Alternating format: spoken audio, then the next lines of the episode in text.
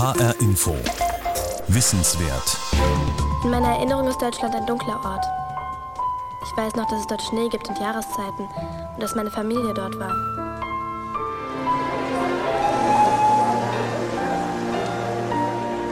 Ich weiß, es ist nicht das, was du dir erwartet hast. Es ist wunderschön. Aber hier können wir doch nicht leben.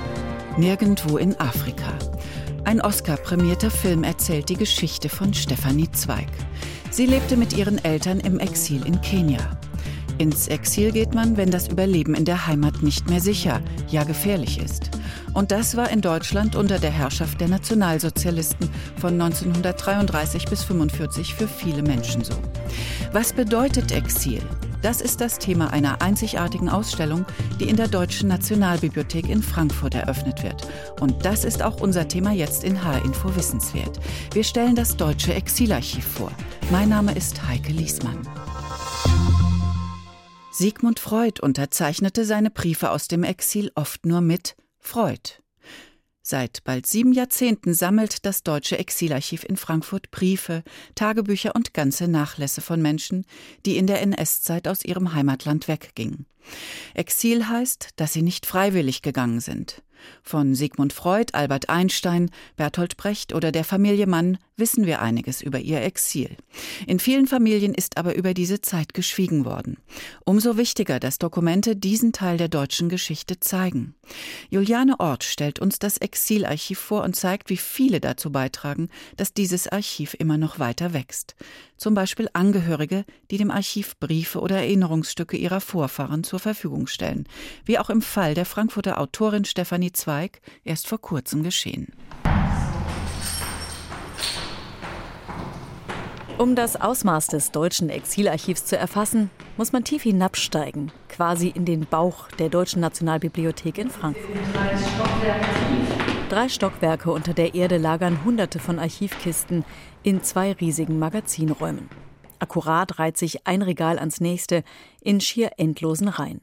Mit einem Drehmechanismus setzt Leiterin Silvia Asmus die Regale in Bewegung.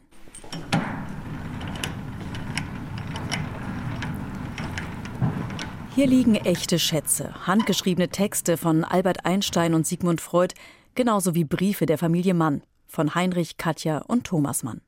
Aber auch der Koffer, den der spätere Exilforscher Ernst Löwy dabei hatte, als er ins Exil nach Palästina ging. Also es gibt ähm, viele Manuskripte hier, äh, veröffentlichte, aber auch unveröffentlichte Manuskripte. Es gibt sehr viele Lebensdokumente, nennen wir das, also wozu zum Beispiel Pässe äh, gehören, Zeugnisse gehören, solche Dinge. Es gibt viele Fotografien, Fotoalben auch und es gibt natürlich sehr, sehr viele Briefe auch hier. Und es gibt aber auch Objekte, Koffer zum Beispiel gehören dazu. Wir haben aber auch äh, Büsten, wenige. Wir haben zum Beispiel auch ein Taufkleid, was wir auch in der Dauerausstellung zeigen werden. Ähm, aber überwiegend ist es schriftliches Material. Alles, was hier lagert, wurde in den vergangenen fast 70 Jahren von Mitarbeiterinnen und Mitarbeitern des Exilarchivs zusammengetragen. Am Anfang ging es um Bücher und Texte, die zwischen 1933 und 1950 im Exil verfasst worden sind, vor allem Lyrik und Belletristik. Sie bilden den Grundstock der heutigen Sammlung. Inzwischen nehmen die sogenannten Lebensdokumente immer größeren Raum ein und die Sammlung wächst. Erst seit kurzem enthält das Archiv auch den Nachlass der Frankfurter Schriftstellerin Stefanie Zweig. Als Kind war sie mit ihren Eltern auf eine Farm nach Kenia geflohen. Für sie eröffnete sich im Exil eine wunderbare Welt, in der der Hass auf Juden keine Rolle spielte. Eine Welt voller Neuigkeiten, voller Tiere und Entdeckungen. Als die Familie nach dem Krieg nach Frankfurt zog, verlor Stefanie Zweig zum zweiten Mal ihre Heimat.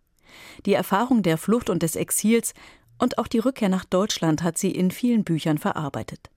Mit der Oscar-prämierten Verfilmung von Nirgendwo in Afrika wurde ihre Exilgeschichte weltweit bekannt. Das Exil hat das Leben von Stefanie Zweig geprägt, sagt ihr Neffe Walter Zweig. Bei meiner Tante war es so, dass sie sehr, sehr jung war, als sie Deutschland verlassen hatte. Insofern wurde der, der, der Verlust der Heimat Deutschland äh, bei ihr, glaube ich, emotional abgelöst durch den zweiten Verlust der dann neuen Heimat Afrika. Wenn, dann hat sie darüber gesprochen, wie schlimm es für sie war, aus Afrika wegzugehen und dass sie das als Kind einfach nicht nachvollziehen konnte. Und die Entscheidung des Vaters damals äh, ja auch sehr schwermütig nur akzeptieren konnte. und zurück in das kaputte Deutschland zu gehen, von dem sie eigentlich nur wusste, äh, dass dort die ganze Familie umgekommen ist. Nach dem Tod von Stefanie Zweig im Jahr 2014 stellte sich die Frage, ob es Dokumente oder andere Hinterlassenschaften geben könnte, die die Familie dem deutschen Exilarchiv zur Verfügung stellen wollte. Silvia Asmus kontaktierte Walter Zweig. Er begegnete der Anfrage ebenso offen wie skeptisch. Denn von Dokumenten, die sich um die Exilgeschichte seiner Tante drehten, war ihm nichts bekannt. Dann habe ich zunächst mal aus dem Bauch heraus gesagt, mache ich gerne, aber wir werden wahrscheinlich nichts finden, weil ich glaube gar nicht, dass es irgendwas gibt. Ich kannte das nicht, dass man irgendwie ein Fotoalbum aus dem Regal holt und sagt, guck mal, das waren die Großeltern und die Urgroßeltern. Dadurch, dass sowas eben ja auch zu großen Teilen durch die Emigration verschwunden war, habe ich das auch nicht hinterfragt. Und für mich war das alles nicht existent. Walter Zweig und Silvia Asmus machten sich gemeinsam auf die Suche. Es wurde eine Art Schatzsuche. Silvia Asmus denkt gerne zurück an den Nachmittag, als sie mit Walter Zweig das Haus in der Frankfurter Rothschildallee durchkämmte, das in so vielen Büchern von Stefanie Zweig eine bedeutende Rolle spielt. Wir sind zusammen durch die Wohnung äh, gegangen und auf den Dachboden ähm, und haben in, an verschiedenen Stellen geschaut und haben eben doch sehr interessante Stücke gefunden. Also manches auch gar nicht so fern von, von ihrer Tante, ja. Ne? Sogar im, im, Schreibtisch, in der Schublade haben wir Dinge gefunden, die ja. sie aber auch nicht kannten, weil sie eben nicht hervorgeholt ähm, wurden. Und es waren wirklich Dinge, ähm, bei denen man sich auch schon ganz gut erklären kann, warum das genau zu den wenigen Stücken gehört hat, äh, die sie ihr Leben lang behalten hat. Dazu gehörte auch ein Dokument, von dem Walter Zweig schon ein paar Mal in seinem Leben gehört hatte. Obwohl in der Familie nur wenig über die Vergangenheit gesprochen wurde, war ein einschneidendes Erlebnis doch immer wieder erwähnt worden. Die Mitteilung an den Vater von Stefanie Zweig, dass er nicht länger als Anwalt arbeiten dürfe. In meinem Leben ist mir das drei, vier Mal begegnet. Ich habe das natürlich auch in dem Buch meiner Tante gelesen, als ich alt genug war. Aber es wurde auch so ab und zu mal erwähnt. Wie sehr sich doch der Großvater damals darüber geärgert hat oder wie entsetzt er war, dass man ihm die Zulassung als Anwalt abgenommen hat. Und dann finden wir tatsächlich in so einem alten Tornister genau dieses Dokument. Und das war für mich wahnsinnig erstaunlich, ja. Dass das in meinem Besitz war, mir unbekannterweise, das hat mich doch absolut fasziniert, ja. Das Dokument befindet sich jetzt in einer der Kisten, die den überschaubaren Nachlass von Stefanie Zweig aufbewahren. Walter Zweig sucht sich durch Geburtsurkunden, Zeugnisse und andere Papiere, bis er das Schriftstück findet. Gut, das ist halt äh, ein Dokument ausgestellt vom Reichsministerium der Justiz äh, Berlin, den 20. August 37. Aufgrund des Paragraph 6 des Gesetzes über Maßnahmen im ehemaligen oberschlesischen Abstimmungsgebiet sind Sie mit Ablauf des 31. August 1937 Ihres Amtes als Notar enthoben. Äh, unten ist dann halt noch, wer das alles zur Kenntnis bekommen hat und so weiter. Und ähm, ja, damit war dann eben klar, dass äh, nichts mehr zu tun ist für die Familie Zweig hier in Deutschland. Man konnte nicht mehr deutlicher zeigen, dass es nun Zeit ist, ja, wegzukommen. Seine Anwaltsrobe hat Walter Zweig mit ins Exil nach Kenia genommen und dort bei der Feldarbeit getragen. Vor seiner Abreise hatte er seine Schwester Liesel um etwas Erde vom Grab der Mutter in Leobschütz gebeten. Auch dieses winzige Säckchen mit Erde fand sich bei der Schatzsuche in Stefanie Zweigs Haus in der Rothschildallee. Dieses Säckchen mit Erde, das ist winzig klein, mit einer ganz schwachen Beschriftung. Erde vom Grab meiner lieben Mutter. Äh, und wenn man das sieht, kann man sich also finde ich, sehr gut vorstellen, was es heißt, wirklich ins Exil zu gehen, entscheiden zu müssen, was nimmt man mit und sich dann zu entscheiden, ich nehme dieses Säckchen Erde mit, weil ich nicht weiß, ob ich jemals noch mal Gelegenheit haben werde, an dieses Grab zurückzukehren. Das ist natürlich ein absolut anrührendes Stück und man muss auch sagen, für die Familie Zweig ist es auch so ausgegangen, dass sie auch nach der Rückkehr nach Deutschland nicht mehr zu diesem Grab zurückkehren konnten, ähm, weil der Ort eben dann in Polen lag. Also das ist ein wirklich sehr anrührendes Stück.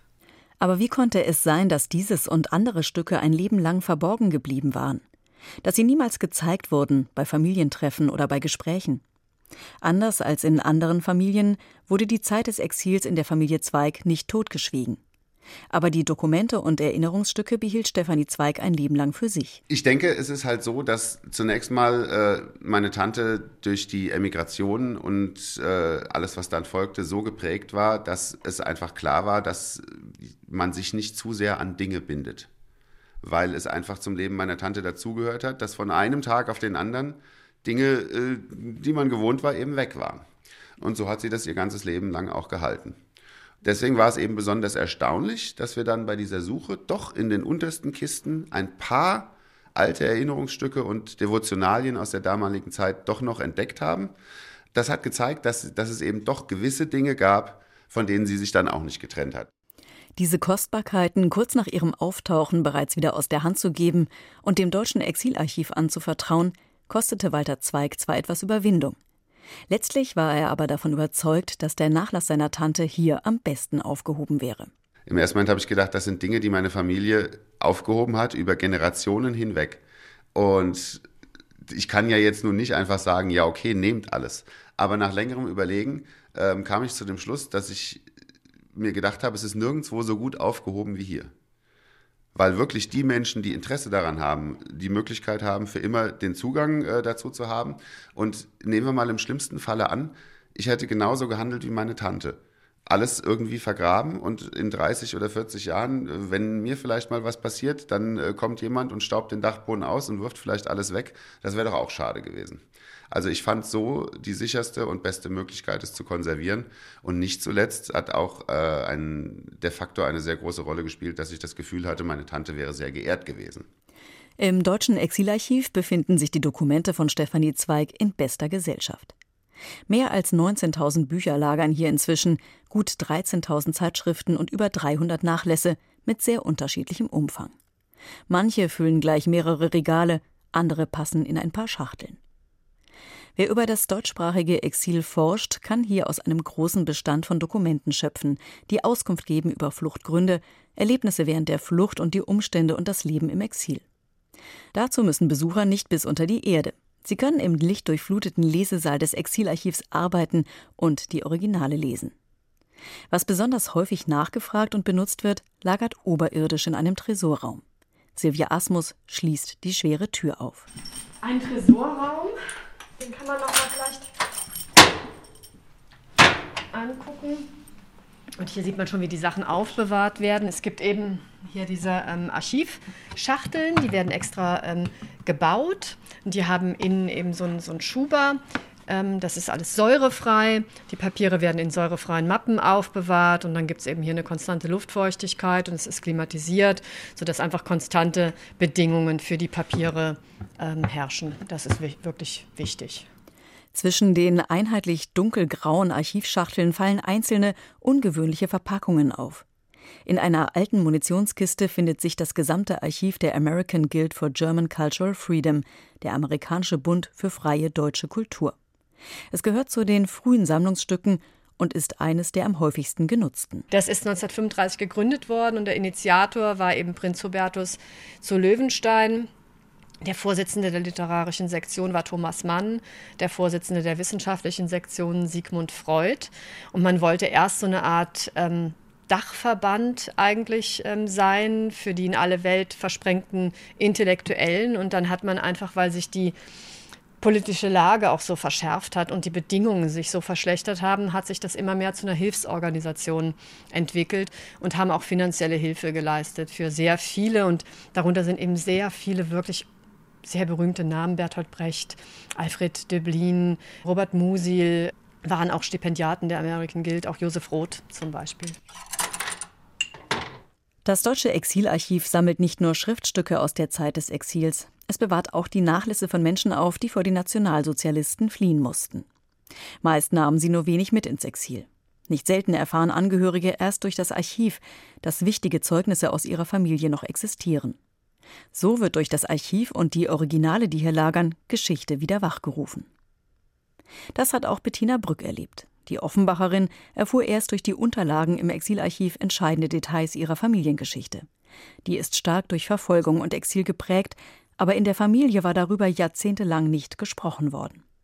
Die Familie von Bettina Brück stammt aus Weilburg. Ihr Großvater Moritz Jessel war Jude und führte zusammen mit seiner Frau Dina in der Langgasse in Wetzlar ein Feinkostgeschäft. Leute haben da eingekauft und wurden dann auch zu Hause beliefert. Meine Mutter durfte als Kind diese, diese ähm, eingekauften Waren dann zu den Käufern nach Hause bringen. Und eines Tages, als sie aus der Schule kam mit acht Jahren, standen zwei SS-Leute vor dem Geschäft und es war ein großes Schild über der Eingangstür, kauft nicht beim Juden. Die Großeltern mussten ihren Laden schließen. Später wurde Moritz Jessel deportiert und in Auschwitz ermordet. Seine Schwester Clara Stern wurde zwangsmäßig in einer Sammelunterkunft für Juden in Frankfurt untergebracht, schließlich nach Litauen deportiert und dort ermordet. Claras Sohn Erich entschied sich früh genug für das Exil. Nachdem er zweimal angezeigt worden war, ging er nach Palästina, wo er fast 20 Jahre blieb, bevor er nach Frankfurt zurückkehrte. Sein Bruder Hans wollte ebenfalls nach Palästina, bekam aber keine Einreiseerlaubnis und landete schließlich in England, wo er beruflich Fuß fassen konnte und später mit Modeschmuck zu Geld kam. Seinem Bruder Erich aber blieb der berufliche Erfolg in Palästina verwehrt. Per Brief tauschten sich die beiden Brüder aus über ihre berufliche und private Situation. Die gesammelte Korrespondenz hat Erich Stern nach seiner Rückkehr nach Frankfurt selbst ins Exilarchiv gebracht.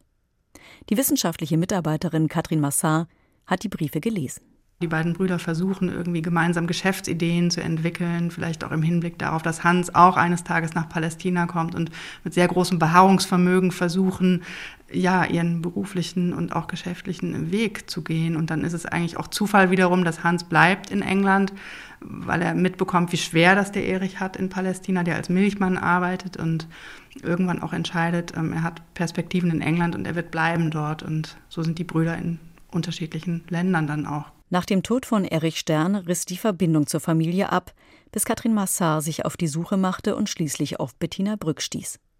Der Kontakt kam durch einen Zufall zustande und zeigt auch, wie verschlungen die Wege sind, über die Dokumente ihren Weg in den Bestand des Exilarchivs finden. Wir haben versucht, das wieder aufzunehmen, haben versucht, Nachfahren von Erich Stern und auch von seinem Bruder Hans Stern zu finden ja, das Internet war eine große Hilfe und dann aber eigentlich auch der Zufall, denn wir haben im Internet eine Heiratsanzeige von einem Hans-Stern mit einer Frau aus Weilburg gefunden. Und dieses Weilburg war eben interessant, weil wir wussten, dass Hans Stern von dort kommt, beziehungsweise auch die Mutter Clara Stern.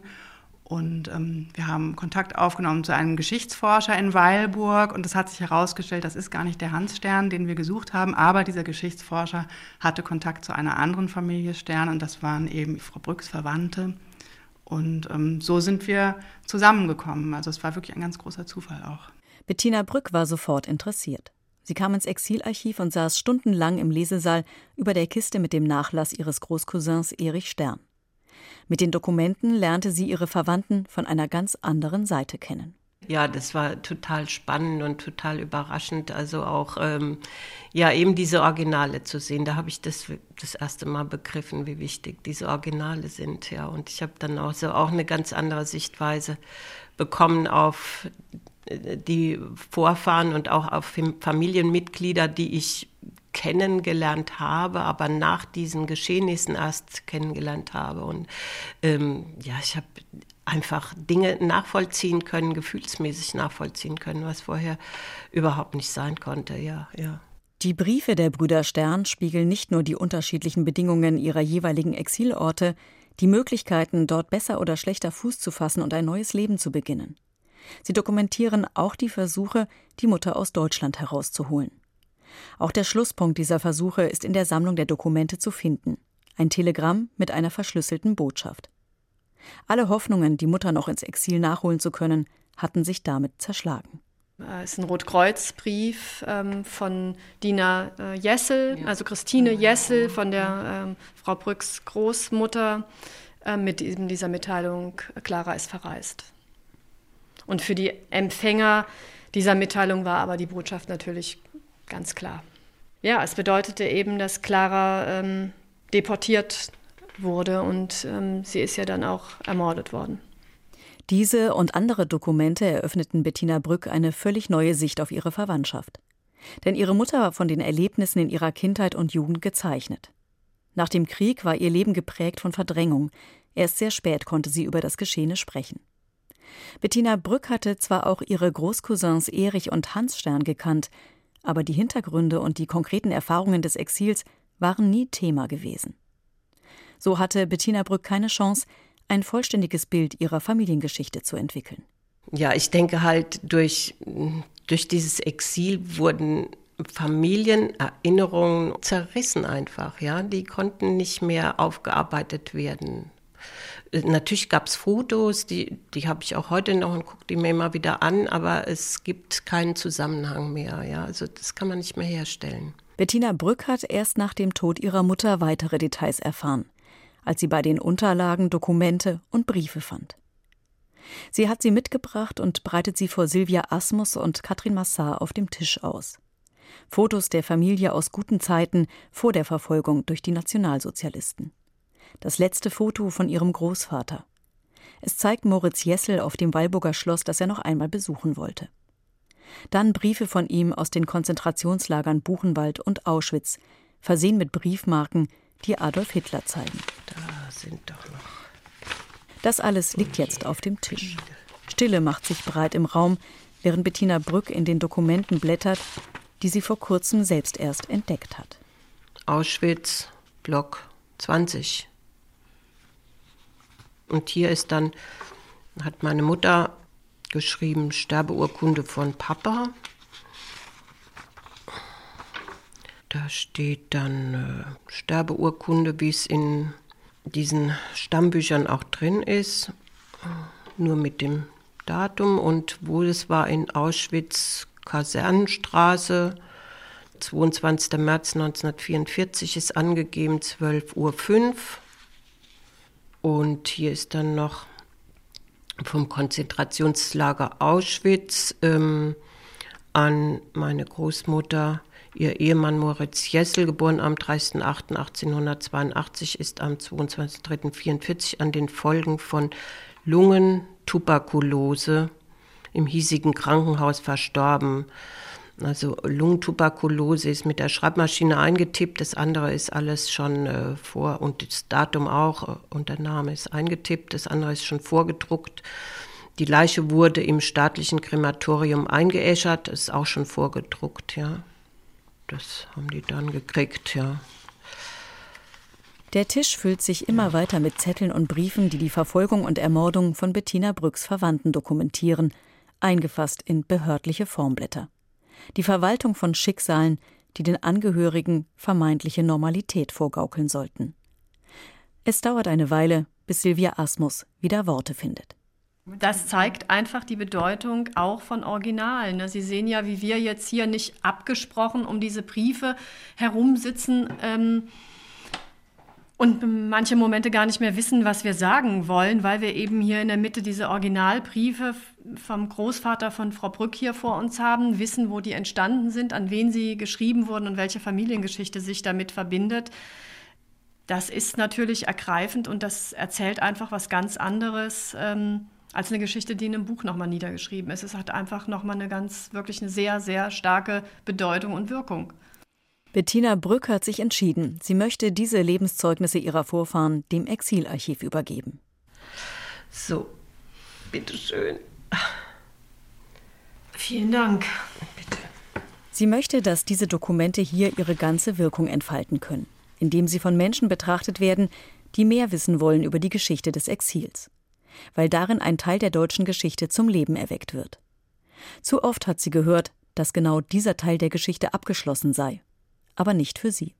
Also es ist einfach wichtig, die Erinnerung wachzuhalten und zwar in Form dieser Dokumente, dass eben wirklich der ganze Mensch, das ganze Gefühl, das, der ganze Wert auch ähm, geschätzt wird und ähm, ja, wach bleibt eben. Das große Verdienst des deutschen Exilarchivs ist es, dass die Dokumente seit 1949 gesammelt und für die Zukunft gesichert werden. Die Dauerausstellung birgt die Chance, dass die Geschichten des Exils einem breiteren Publikum bekannt werden. Geschichten, wie sie der kleine Stoffbeutel erzählt aus dem Nachlass von Stefanie Zweig, mit der Erde vom Grab der Großmutter, das es nicht mehr gibt. Und die kleinen Holzfiguren, die sie aus Kenia nach Frankfurt mitgebracht hat. Oder der Rotkreuzbrief, in dem Erich und Hans Stern von der Deportation ihrer Mutter erfahren haben. Eingebettet in ein Ausstellungskonzept, das eine Idee davon gibt, wie viele verschiedene Wege ins Exil es gegeben hat wie unterschiedlich die Umstände des Exils waren und wie unterschiedlich sich das Exil auf das jeweilige Leben ausgewirkt hat. Oft waren es Geschichten von Gefahr, Angst und sozialem Abstieg. Aber in vielen Fällen war das Exil auch eine Chance zum Überleben, zu beruflicher und zu persönlicher Entwicklung, wie im Fall von Stefanie Zweig. Das gehört einfach auch zur Identität ähm, Deutschlands, das deutschsprachige Exil. Und deswegen glaube ich, ist es ganz gut, wenn man immer wieder daran erinnert, ähm, dass es das gegeben hat, weil es einfach auch zur, ja, zur Geschichte Deutschlands dazugehört. Und zur Geschichte vieler Familien, wie der von Walter Zweig, weil es Erinnerung wachruft. Ich halte es auch für wichtig, äh, sich zu erinnern. Ich bin keiner, der andere dazu auffordert, sich zu erinnern, aber ich persönlich halte es für wichtig. Und gerade was hier also geboten wird, äh, ist, äh, ist eine tolle Sammlung an, an Dingen aus dieser Zeit zu sehen, zu erforschen im Deutschen Exilarchiv in Frankfurt am Main. Ab 9. März 2018 wird all das sichtbarer und erlebbarer. Mit einer einzigartigen Dauerausstellung, die dann eröffnet wird in der Deutschen Nationalbibliothek. Darin können Sie Stefanie Zweig wiederfinden und viele andere Wege nachverfolgen, an den Erinnerungsstücken und Dokumenten aus der Zeit des Exils. Das war H-Info Wissenswert mit einem Feature von Juliane Ort über die Arbeit des Exilarchivs. Diese Sendung steht Ihnen als Podcast zur Verfügung auf hinforadio.de und auf Wissen Plus, wo Sie alle Bildungsangebote des Hessischen Rundfunks finden. H-Info Wissenswert ist für Schüler und Lehrer in Hessen ein kostenfreies Unterrichtsangebot. Mein Name ist Heike Liesmann.